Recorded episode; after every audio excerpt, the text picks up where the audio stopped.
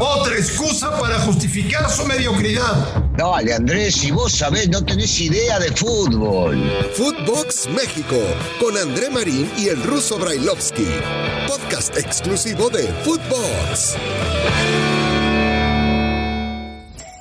Amigos de Footbox México, un verdadero placer saludarles como siempre. Hoy es jueves, jueves 30 de septiembre del 2021.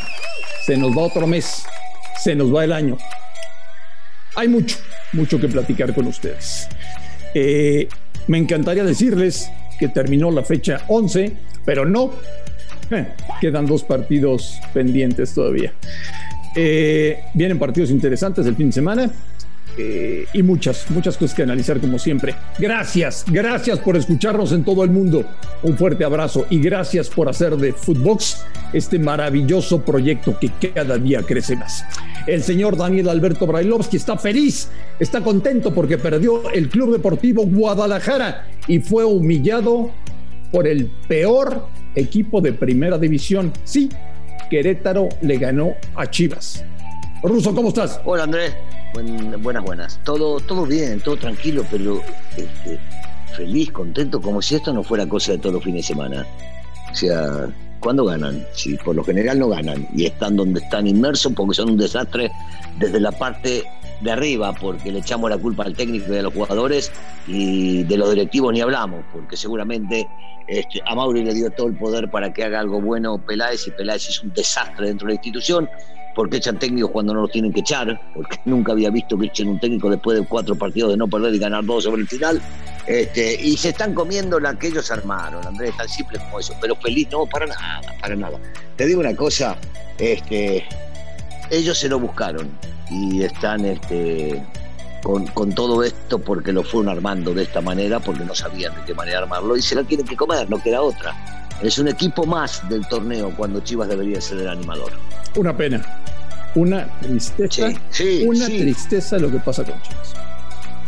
Está lejos, ¿eh? Muy lejos de su grandeza, muy lejos de los primeros planos, muy lejos de jugar bien el fútbol, muy lejos, y hay que decírselo claramente a la gente que le va al Guadalajara, que es mucho, eh, muy lejos, ¿eh? Muy lejos de pelear por títulos. Acostúmbrense a no pelear por títulos. Claro, porque a la gente le venden, viste, le venden humo y es fácil de repente llenarles la cabeza y mentirles y decirles no, porque ahora se viene un nuevo proyecto y vamos a hacer las cosas de diferente manera.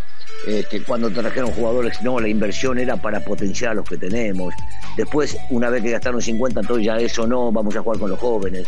Tampoco le dan bola a los jóvenes. Cambian de técnico, echan a uno de los mejores técnicos del fútbol nacional y lo dejan a Marcelo Michel. Está bien, es un joven, quiere, quiere crecer, agarra esta oportunidad, pero no, no podíamos pretender que vaya a haber algún cambio importante eh, en, solamente dos o tres o cuatro días de entrenamiento, salvo la motivación que se vio en el partido contra la América de, a ratos, y que después, con esos mismos chicos motivados, vas a jugar contra Querétaro y ahí sí creo que es responsabilidad de Marcelo Michel y haces cuatro cambios, cambias tres hombres de defensa, este, tenés la oportunidad de meterlo a Sánchez del lado derecho y lo pones a Sepúlveda, que empezó como marcador central por izquierda y lo pones de lateral derecho, porque Brizuela no estaba porque se lesionó y lo tenés a Sánchez en la banca, porque este, cambiás otros tres. En el mismo partido de ayer, Andrés, mirá, jugó primero Mayorga de lateral izquierdo. Después, cuando lo sacó a Mayorga, jugó eh, Calderón. Y después lo sacó a Calderón y lo puso a Ponce. Quiere decir que no le encontrás la vuelta, no le encuentran la vuelta, no saben por dónde. Y es una pena. Yo te lo digo de verdad, ¿eh? A mí me gusta que Chivas esté peleando arriba, a mí me gusta que Chivas le complique la vida a América porque son dos instituciones de primerísimo nivel que tienen que estar peleando arriba. Y cuando Chivas no está, que ya llevamos mucho tiempo que no está, no es lo mismo. bueno, hoy Chivas se debe enfocar en ganar como sea el partido del fin de semana contra el Atlas. Eh, es lo primero que tienen que resolver. Me quiero imaginar que con Marcelo Michele Año. Lo que sí Russo debe estar pensando a Mauri y dejo de lado a Peláez, porque creo que Peláez es un cero a la izquierda en este momento en la institución, lo que debe estar pensando a Mauri es... Coincido. ¿Qué técnico poner la próxima semana? Viene fecha FIFA, eh, tiempo para dar un cambio, etcétera, etcétera, etcétera. Eh, por la cabeza de Mauri debe estar pasando. Me quedo con Marcelo todo lo que resta del torneo. Traigo otro entrenador. Eh, da tiempo de salvar la temporada calificando y tratando de hacer un milagro en Livilla. Eh, debe estar pensando, ¿eh? A Mauri qué hacer. No tengo dudas que debe estar pensando qué hacer. Yo creo, Andrés, creo que le va a dar mucho más aire y manejo a su cabeza, da su cabeza, y estoy hablando de, de Amauri, si le llegan a ganar al Atlas. Porque le va a dar más tranquilidad, porque gana el clásico de la región, sabemos lo que se odian deportivamente. Y entonces va a poder manejarlo mucho más tranquilo. Yo no quiero decir con esto que no va a decidir, porque muchas veces las decisiones se toman en fecha FIFA porque hay tiempo para incorporar un técnico, pero tampoco sé si hay algún técnico que le quiera llegar a entrar a este proyecto entendiendo lo mal que se han manejado internamente. Y ahí sí involucro a Peláez, por más que estoy de acuerdo contigo que es un la izquierda hoy, porque al fin y al cabo es el director deportivo y se deberá sentar con él, por más que las decisiones las tome a Mauri. Entonces, eh, le daría y mucho si ganan el fin de semana el Atlas, que lo veo complicado, por supuesto. Complicadísimo, porque el Atlas venía jugando bien, porque sí tuvo un traspié, eh, jugando contra 10 hombres el fin de semana y perdieron jugando de local cuando tenían todas las chances de ser primeros, eh, hoy por hoy. Pero tuvo traspié. Si analizamos la mayoría de los partidos del Atlas en este torneo, ha jugado bien. Entonces vos decís, ¿y Chivas cuándo? ¿Qué jugó? ¿Media hora? ¿25 minutos bien en el clásico? ¿Y después qué? Entonces la lógica indicaría que no, pero en el fútbol no hay lógica y los partidos se tienen que jugar. Entonces, si pierden, no tengo la menor duda, se va a venir un cambio. Pero ¿quién le quiere entrar, Andrés? Yo te pregunto, porque me van a decir, no, cuando Chivas te llama y te convoca tenés que ir, ¿cómo lo vas a dejar pasar? Sí, está bien. ¿Quién va a querer agarrar Chivas hoy por hoy como está todo? Yo quisiera saber quién. Difícil, muy complicado, muy complicado. Sobre todo por, por cómo están las cosas, por la presión, eh, porque porque no te va a dar tiempo de poder armar un proyecto inmediatamente, porque lo, que te van a pedir, eh, si es que Chivas cambia entrenador, es sácame adelante lo que resta del torneo, este, califica la liguilla y pelea con dignidad y sea un equipo este, que si bien no estamos para pelear el título, eh, por lo menos que dejemos una buena imagen en la fase final. Yo, yo creo que no. Yo creo que a técnicos importantes rusos a los cuales se les puede eh, invitar a tomar Guadalajara, te dirían, ¿sabes qué? Dejemos pasar lo que queda y déjame hacer una mini pretemporada en diciembre para arrancar en enero. Yo, yo creo que algunos de esos técnicos arrancarían también diciendo, sacame al director deportivo de acá. claro, creo, Pero, claro, claro, claro, Está, muy difícil porque Peláez tiene que buscar algún eh, proyecto que a él le convenga y que no le vaya a decir el dueño no lo quiero acá adentro. Tan simple como eso. Pero yo, yo me imagino que hombres como, o nombres como el turco Mohamed, como Alonso, eh, viste, por más de que son buenos técnicos, deberían pensarlo dos veces antes de llegar, por más que esté sin trabajo, a esta institución en la forma en que está la institución y cómo está manejado.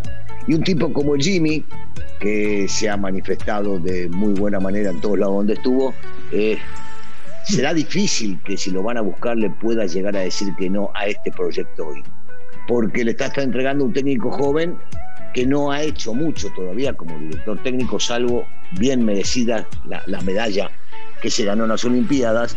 Eh, ¿Cómo hace para decirle que no a Chivas con esa gran oportunidad de dirigir a uno de los equipos más importantes del fútbol nacional? Se me hace complicado. Yo creo que si van a buscar un técnico joven, sin muchos eh, galardones, ahí puede ser que eh, inmediatamente se vaya a incorporar. Si es uno de los pesados, eh, seguramente las cláusulas serán mucho más pesadas también y no creo que lo vayan a aceptar de ninguno de los dos lados. O la otra, Ruso, la otra, que eso sí lo puede hacer a Mauri Vergara. Decir, ¿saben qué? En enero empiezo de cero con Almeida. Mm. Sí, sí. ¿Por qué no? ¿Por qué no? Es que es una muy buena. Primero, dejaría muy tranquila la afición. Eh, todos entenderíamos que llega un técnico sumamente capacitado que lo sacó campeón y que tiene las armas suficientes para reorganizar todo eso ahí adentro. Y encima de todo, el vínculo de Almeida vence a fin del torneo, a fin de año. y entonces, conociéndolo al media, podrá llegar a hablar con ellos para poder incorporarse nuevamente. Pero te digo, yo no sé cuánto tiempo podrían llegar a estar juntos Almeida y Peláez. No lo sé. No, no lo veo. Yo creo que a Mauri si lo trae va a tener que tomar otro tipo de decisiones también y saber que tiene que elegir.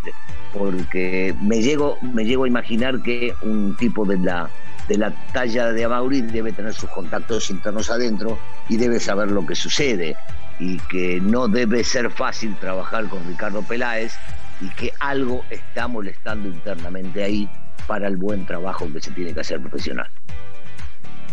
Bueno, por lo pronto, para Chivas, ganen como sea el fin de semana al Atlas. Su gente se los va a agradecer.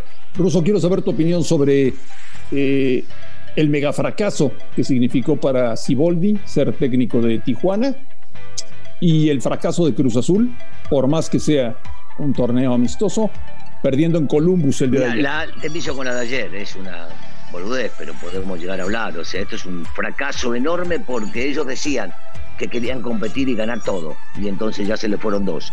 Esta de ayer y la Conca Champions. Y habrá que ver los otros dos títulos que van a pelear.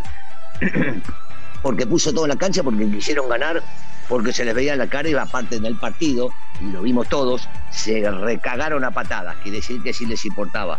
Un fracaso enorme de algo que lo veníamos viendo. ¿eh? El equipo no juega como tiene que jugar, los futbolistas no están al 100%, que mini pretemporada, que mandar algunos a descansar, que los otros que vienen a jugar, que, mil cosas que suceden en mil equipos y que esto no, no está funcionando. Y lo de Siboldi no me lo esperaba. Si bien es cierto, se había ido el Cruz Azul con un fracaso enorme por esos cuatro que habían recibido contra, contra Puma después de que habían, este, parecía que la eliminatoria estaba encaminada. Eh, mira que allá hay buenos jugadores, se le trajo un par de jugadores importantes. Nunca lo imaginé y está bien, me parece que el cese es en el momento indicado porque ya no daba para mucho más. Un equipo que siempre fue fuerte jugando local y que de visitante rescataba alguna que otra cosa, eh, estaba jugando feo, la cancha se los veía totalmente desarmados y desanimados. Entonces habrá que buscar por otro lado. Mucha gente pensará, es el momento para que Mohamed vuelva a Tijuana. Yo les cuento, Mohamed salió muy mal de Tijuana. Entonces las relaciones están muy frías, muy frías. Y habrá que esperar noticias. Señor Brailovsky, si le parece mañana viernes, platicamos de todo lo que puede suceder el fin de semana y de cualquier sorpresita que casi nunca se dan en nuestro querido fútbol mexicano. Sí, sí, sí, sí, sí. Yo creo que vamos a hablar más de alguna sorpresita, alguna cosita por ahí que de fútbol. Pero bueno, aguantemos hasta mañana. Igualmente, a un fuerte abrazo. A nombre de Daniel Alberto Brailovsky y de André Marín, esto fue Footbox México. Un fuerte abrazo y nos escuchamos el día de mañana. Footbox México, un podcast con André Marín y el ruso Brailovsky, exclusivo de Footbox.